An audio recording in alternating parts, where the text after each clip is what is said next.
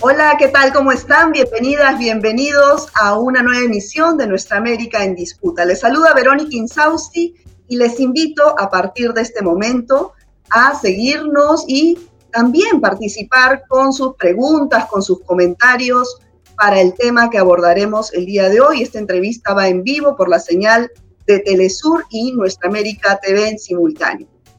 Bueno, hoy día ah, ya prácticamente a 43 días de haberse celebrado las elecciones presidenciales en segunda vuelta en Perú, finalmente se proclamó a Pedro Castillo Terrones como el presidente electo.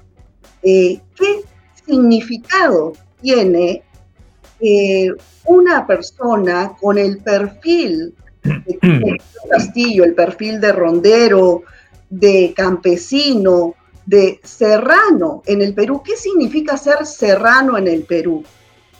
Eh, ¿Cuál es la, el, trascendido de lo que va a ser este gobierno justamente, justamente al cumplir el país 200 años de su independencia? ¿Qué representa un gobierno de cambio como es el que ha presentado dentro de su plan de gobierno Perú Libre? En esta fecha tan trascendental para el Perú. Para conversar sobre ello nos acompaña, eh, yo creo que la persona idónea para analizar esta situación y su trascendencia. Él es sociólogo, escritor, periodista. Y bueno, está con nosotros Héctor Béjar. Muchas gracias, don Héctor, por estar aquí. Muchas gracias a ustedes por la oportunidad que me dan de compartir su espacio. Bueno, don Héctor, ¿Cuáles, eh, a su parecer, eh, las características de este gobierno que representa Pedro Castillo en este momento histórico para el Perú a puertas de cumplir 200 años? ¿Qué significado tiene para ustedes? Sobre todo tiene un significado, diríamos, histórico, político y cultural histórico porque estamos en los 200 años y a los 200 años un hombre inesperado se va a hacer cargo de la presidencia del Perú. Político porque Castillo viene del mundo externo a los partidos políticos, externo al sistema político del Perú. Podemos decir que el sistema político del Perú está compuesto por el Poder Ejecutivo, por el Poder este, parlamentario, legislativo y por los partidos políticos. Castillo está fuera de ese sistema y cultural porque Castillo viene de los Andes. El Perú es un país atravesado por una columna vertebral que es el macizo andino. Históricamente en ese macizo andino ha vivido la población más pobre, quechua hablante o aymara hablante, mayoritaria del Perú. Ya no lo es. Pero esa población hace muchos años que se volcó a la costa y ahora un representante de esa población que viene desde una escuelita de un pueblo lejano, lejano para Lima, se llama Pedro Castillo Terrones. Entonces, es un milagro. Nadie esperaba ese tremendo cambio político, cultural, yo añadiría incluso social, este, que significa Pedro Castillo en. Ahora, vamos a desagregar esta, esta primera definición, ¿no? Estas características políticas, culturales y sociales, como usted bien menciona. Respecto al tema cultural, hace unas semanas eh, la analista Giovanna Peñaflor me comentaba en un programa justamente de Telesur que más allá de, combatir al supuesto comunismo que representaba Pedro Castillo por parte de las derechas y de la élite tradicional peruana, eh, lo que tenían terror era a lo que representaba, que era un problema racial y y clasista por el hecho de que Pedro Castillo representa al serrano, que si bien en Ecuador, por ejemplo, en cualquier otro país de, Latinoamérica, eh, es una definición de acuerdo al origen territorial de donde viene la persona, acá es una característica, es una definición peyorativa, ¿no? Es un insulto prácticamente. Y eso para una élite peruana, para una clase, digamos, la, clase criolla de la costa, en fin, la limeña ni qué decir, el simple hecho de tener a un serrano como presidente ya era un shock. ¿Usted cómo ve esta situación? Allí se unen dos grandes mitos que han sido característicos de las clases urbanas y especialmente las clases medias altas, incluida por supuesto la oligarquía peruana. El mito de que algún día los indios nos van a exterminar. Ese mito ha sido el mito de los 200 años. Estos indios mugrosos porque en quechua eso significa huirataja. Huirataja es el ceboso, el apestoso, el sucio. Estos indios que son una mayoría y que nos tienen odio, algún día van a bajar de los Andes y nos van a exterminar. Entonces, ese es el mito con el cual y el gran miedo con el cual ha vivido la oligarquía peruana estos 200 años. Por supuesto que el señor Castillo, primero, no es un indio, porque esos indios ya no existen en el Perú, el, indio clásico, ahora están los cholos o como se les llame, pero ese indio desapareció. Dos, ya no son mugrosos ni apestosos, ya están en gran parte metidos en la civilización occidental y en la, en, en la urbe, han invadido las ciudades, incluida Lima, y ese indio de ese gran mito ya no existe. Pero esa sombra sigue alimentando, creo yo, la profunda, el, el más profundo subconsciente e inconsciente de las clases dominantes peruanas. Y se encuentran frente a la realidad de la pesadilla. Creo que ellos están viendo así porque el miedo al comunismo, que es otro de los grandes mitos, pero yo creo que eso se junta con el miedo a los Andes, que es lo que yo más o menos le describo. Ahora también eh, respecto a esta al, al, tema político, ¿no? Usted bien definía hace un momento que, claro, no, Castillo no pertenece a la clase política tradicional que conocemos, y esto eh, se debe a un poco al rechazo que tiene la población en general hacia la clase política. ¿Usted considera que la clase política tradicional, no solamente en el Perú, sino en el mundo, en Latinoamérica, está en vías de extinción? O sea, con respecto a lo que vemos en otros países también. ¿Está pasando lo mismo en el Perú? ¿Qué lectura le da usted? No sé la verdad, porque es evidente que todo país necesita una élite eso es indispensable, y, esa élite es una élite política. Yo creo que esa clase política, la que hemos conocido desde los años 30, que en realidad nació en los años 30, aunque viene desde el comienzo de la independencia, terminó, llegó a su mayor crisis con el Fujimorismo. Y ahora lo que se espera es probablemente el reemplazo de esa clase política por la democracia, por la verdadera democracia. Eso significa por el gobierno de las bases. primero, por la recuperación del Perú de su, de su autocentramiento como personaje político. Por el reconocimiento del Perú. El Perú se va a ver por primera vez en el espejo y se va a reconocer como entidad multi y pluricultural.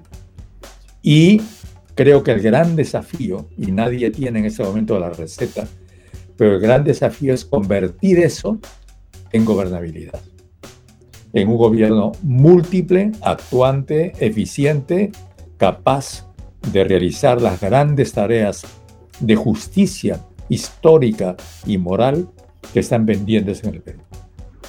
Diríamos que vamos por buen camino, pero la pregunta es, ¿la clase eh, política tradicional y los grupos económicos em, de este país permitirán el transcurso hacia lograr esa verdadera democracia social inclusiva? ¿Cómo lo ve?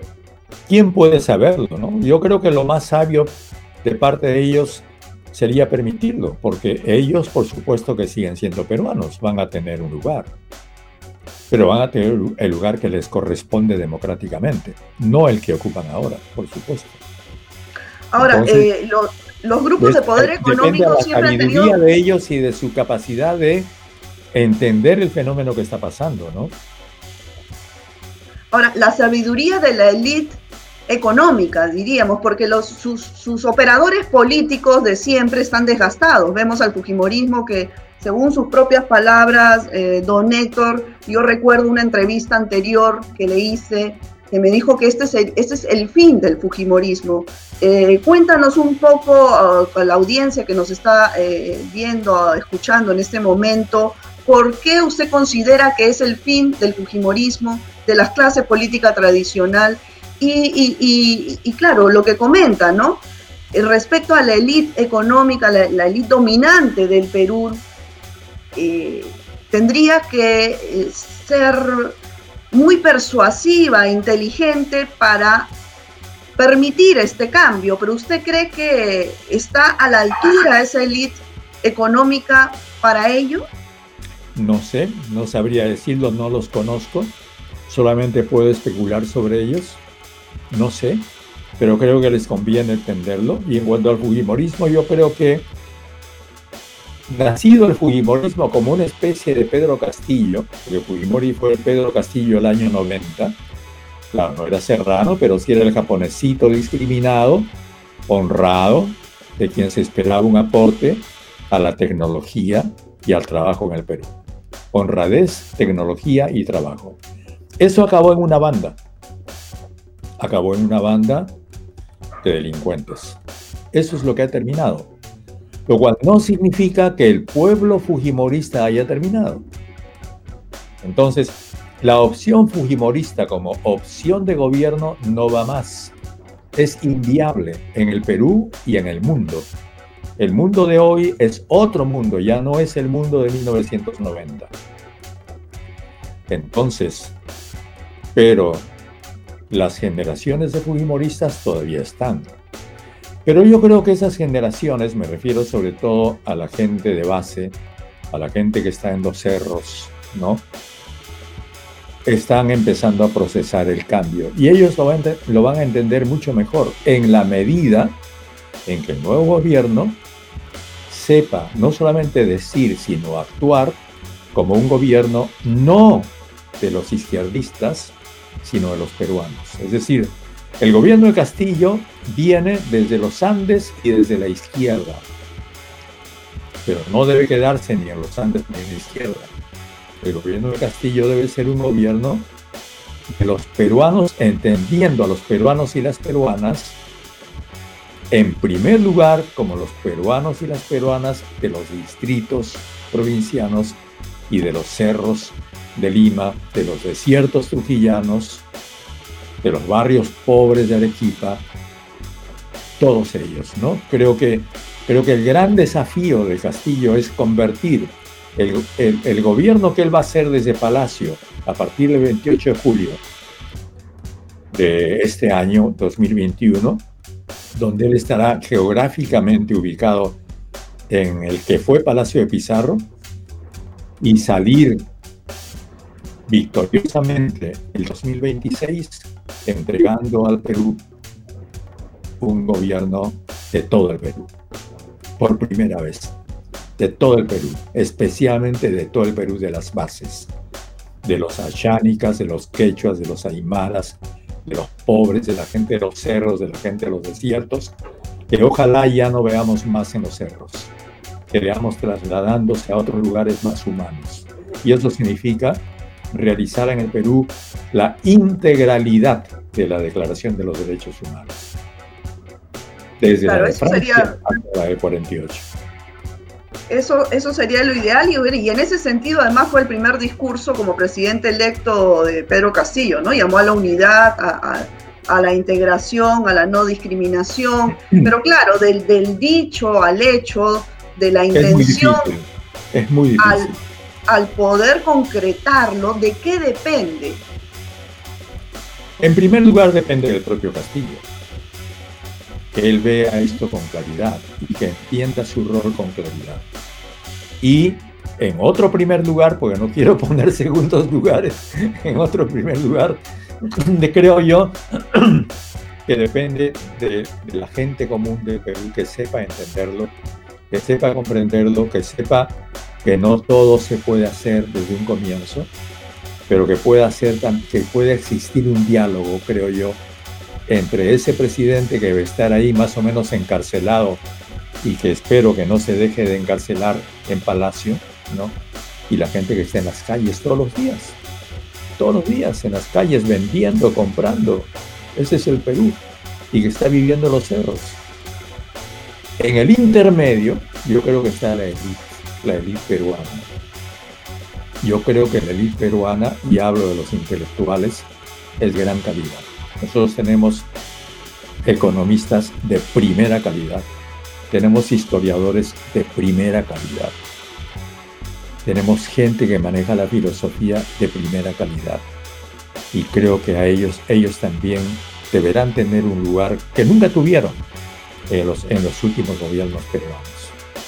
Y bueno, yo creo que una conjunción de todo eso realmente hace un producto de una potencialidad enorme, porque no nos olvidemos que el Perú puede ser un país muy pobre entre su gente, pero tiene una el Perú es una potencia cultural esa potencia cultural que de alguna forma, a través de la cocina, en fin, del arte, ahora la vemos, debe también volcarse hacia el propio país, autorreconocerse y convertir esa potencialidad cultural en una potencialidad política.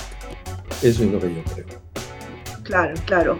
Y bueno, de hecho, el, solo romper con ese esquema que, tradicional que venimos arrastrando de los de la digamos, de la repartija de puestos que siempre se ha dado una vez que entra un gobierno al poder, ¿no? La, digamos, el, pago del favor del que le hizo la campaña, eh, ¿no? de la clase económica, los lobbies en el Congreso. Y eso, en teoría, se debería estar cortando con el gobierno de Castillo, ¿no? porque es lo que él ha planteado y su partido está planteando. Hay un cáncer que se ha metido en el Perú, desgraciadamente, en todos los niveles y en todas las fibras de la nacionalidad peruana, y es la corrupción. Bueno, pues hay que combatir eso, ¿no? Desde, el saque.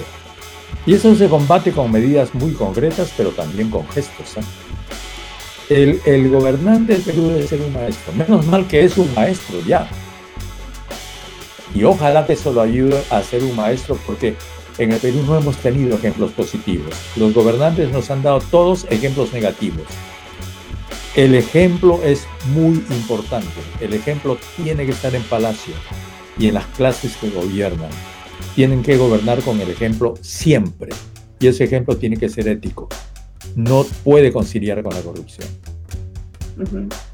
Ahora, ¿cómo, cómo luchar en, este, en este gobierno de cambio contra esta eh, clase dominante e histórica en el país que no quiere el cambio, que le hemos visto además en el último, en el último mes haciendo intentando golpes de Estado y de no reconocimiento de, este, de esta elección en todas las instancias, en todos los poderes, el legislativo, el ejecutivo, el judicial, los organismos electorales. ¿Cómo frenar esos, esos intentos? Porque van a seguir, eso es evidente, ¿no? ¿Usted qué considera? Esos intentos van a seguir, pero yo repito, deberían tomar lección de lo pasado. Esto ha sido un gran fracaso para ellos tremendo. Mire usted la enorme cantidad de dinero, de propaganda, de, de, de, de todas las formas de propaganda que se han invertido frente, frente a alguien que no tenía ni un centavo. Pero tienen que hacer, tienen que hacer un balance, una evaluación, tienen que hacer una autoevaluación. Como no tengo, como tengo pocas esperanzas de que lo hagan, El hecho, creo yo, es que esa, esa tremenda derrota que han tenido se va a dispersar de todos modos en, los, en los días que vienen. Pero por supuesto que vamos a tener campañas malévolas, mentiras, calumnias, conspiraciones, todo eso lo vamos a vivir. Pero espero que no sea lo que defina el mundo político peruano. Creo que lo que define el mundo político peruano a partir del 28 de julio de 2021 deberá ser la construcción del país, la recuperación del país y la organización de lo mejor que nos pueda, que nos pueda haber quedado después de estos años de destrucción que hemos tenido desde 1990. Claro. No, de hecho, como usted eh, menciona, ni todo el dinero en las campañas, ni todos los conglomerados de, prensa, eh, con, la campaña y la, toda esta campaña de miedo sobre la población, logró vencer eh, la voluntad popular. Pero lo que sí, lo que sí afectó al ciudadano de a pie dentro de esta campaña de especulaciones y, de miedos fue que eh, subieron todos los precios de los alimentos. De hace un mes ahora, por lo menos un, un 35% ha subido los, eh, los alimentos de la canasta básica, la gasolina, se fue, eh, en un momento dado no había gas. Y, esto ha afectado a, a, todos los peruanos, ¿no? Y esto puede seguir afectando. ¿Usted qué considera al respecto? Claro que sí. Y, también va a haber desabastecimiento, hay que estar preparado para eso. Pero creo que el gobierno tiene poderosas armas en este momento para combatirlo. Y esas armas creo que no deben ser represivas, al contrario.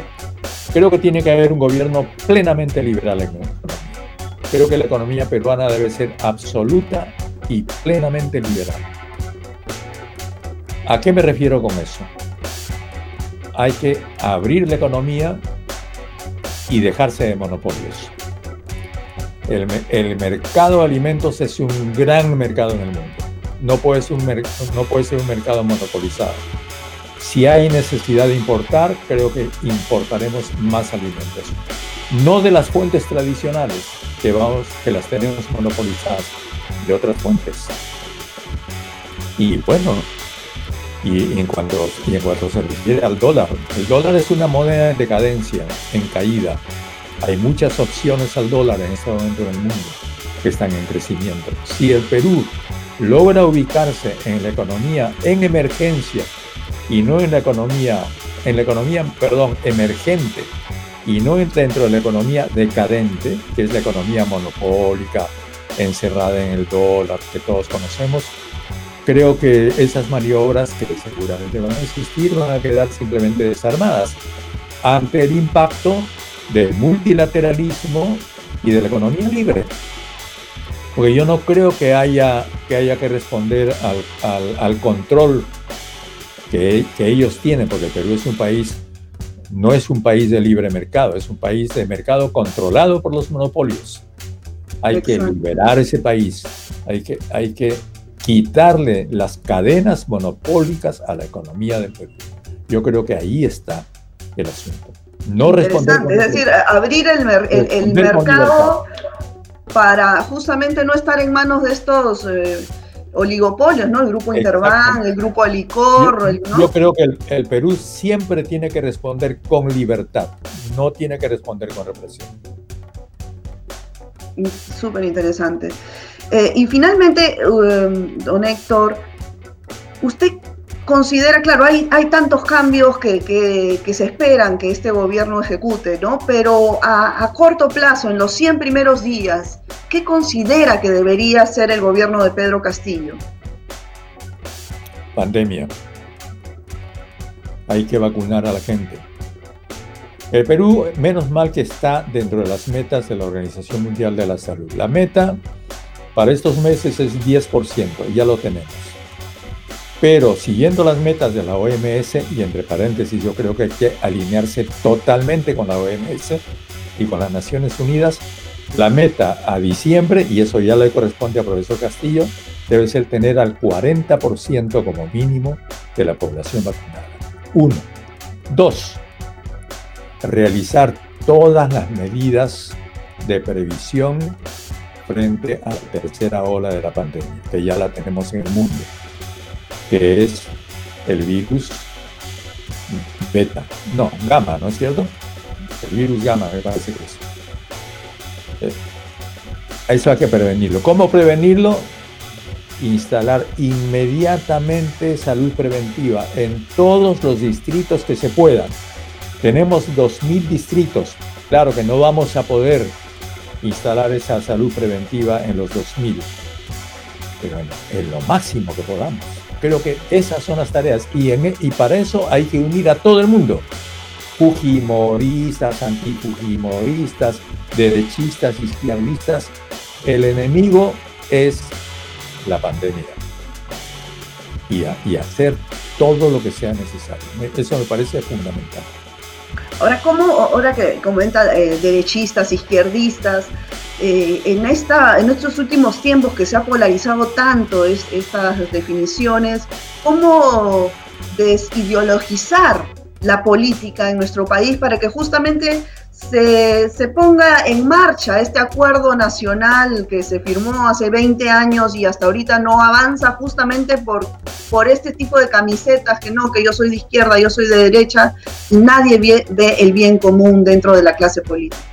El acuerdo nacional del 2000-2001 reunió a iglesias, a todas las iglesias, a todos los partidos políticos de entonces, faltaron los sindicatos, y, bueno, yo creo que ese acuerdo nacional hay, que actualizarlo y hay que hacer simultáneamente un gran acuerdo nacional en la cumbre actualizado, porque ya hay partidos que no existen, pero partidos que están, los partidos que ahora están en el Congreso, por supuesto, ¿no?